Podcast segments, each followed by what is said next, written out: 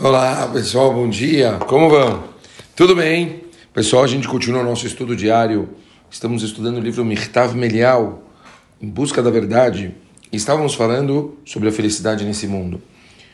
Trouxemos ontem um princípio interessantíssimo, onde o mérito da pessoa fazer uma mitzvah é ela ganhar a oportunidade de fazer outra mitzvah.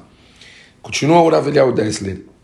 Inferimos daí que todos os assuntos desse mundo são impregnados de santidade. Eles existem para que possamos instaurar essa santidade. São como se fossem os recipientes. No Beit HaMikdash, o templo em Jerusalém, todos os utensílios eram sagrados, como tudo que fazia parte do serviço divino.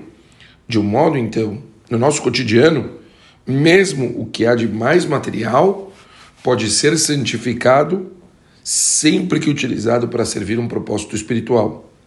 É esse o sentido de um conhecido comentário dos nossos sábios, onde eles falam que a mesa dos justos, como sendo uma espécie de altar sagrado, onde as refeições se assemelham às oferendas do templo.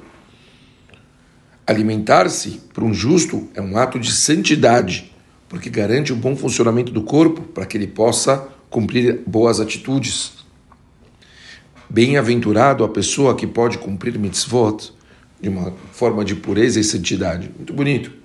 Quer dizer, você a partir de uma pessoa ela entende que os atos dela eles quando a gente utiliza de coisas físicas, eles são parecidos com o que era feito no Beit HaMikdash. Então, a, a, o físico ele se torna um recipiente de santidade. Você trouxe a santidade para isso e você transformou todas as coisas que você faz, mesmo as coisas físicas, em coisas sagradas. Agora olha o que o Rav fala.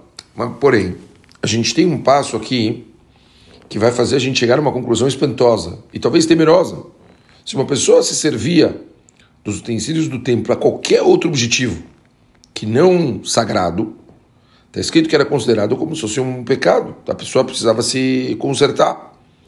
E se então a gente faz um paralelo com o que ocorre hoje, a gente chega à conclusão que uma pessoa que faz uso dos bens que ele tem para objetivos egoístas, que não são os objetivos de usar como alguma coisa com objetivos sagrados, também vai estar pecando. Se alguém usa qualquer objeto apenas por uma satisfação pessoal, ao invés de utilizá-lo para cumprir uma coisa boa, ele vai estar desviando do propósito original. Pachuto. Isso acaba deixando as pessoas é, chocadas. Quer dizer, talvez, para a gente é, colocar ainda mais no contexto, né, para não ficar uma coisa chocante too much. É óbvio, como a gente já falou diversas vezes, que se uma pessoa resolve, por exemplo, fazer academia e tem que cuidar da saúde, e a pessoa tem que, tipo, fazer uma coisa com um objetivo, por exemplo, de, de melhorar a qualidade de vida dela, isso também é sagrado. Não estamos falando que sagrado tem que ser somente uma mitzvah na hora, mas mesmo atos, mesmo um fã uma diversão que ela é feita de uma forma equilibrada, mas com um propósito de, de, de relaxamento, porque a pessoa não consegue estar ligada no, no 220, 24 horas só para fazer coisas boas, também é compreensível.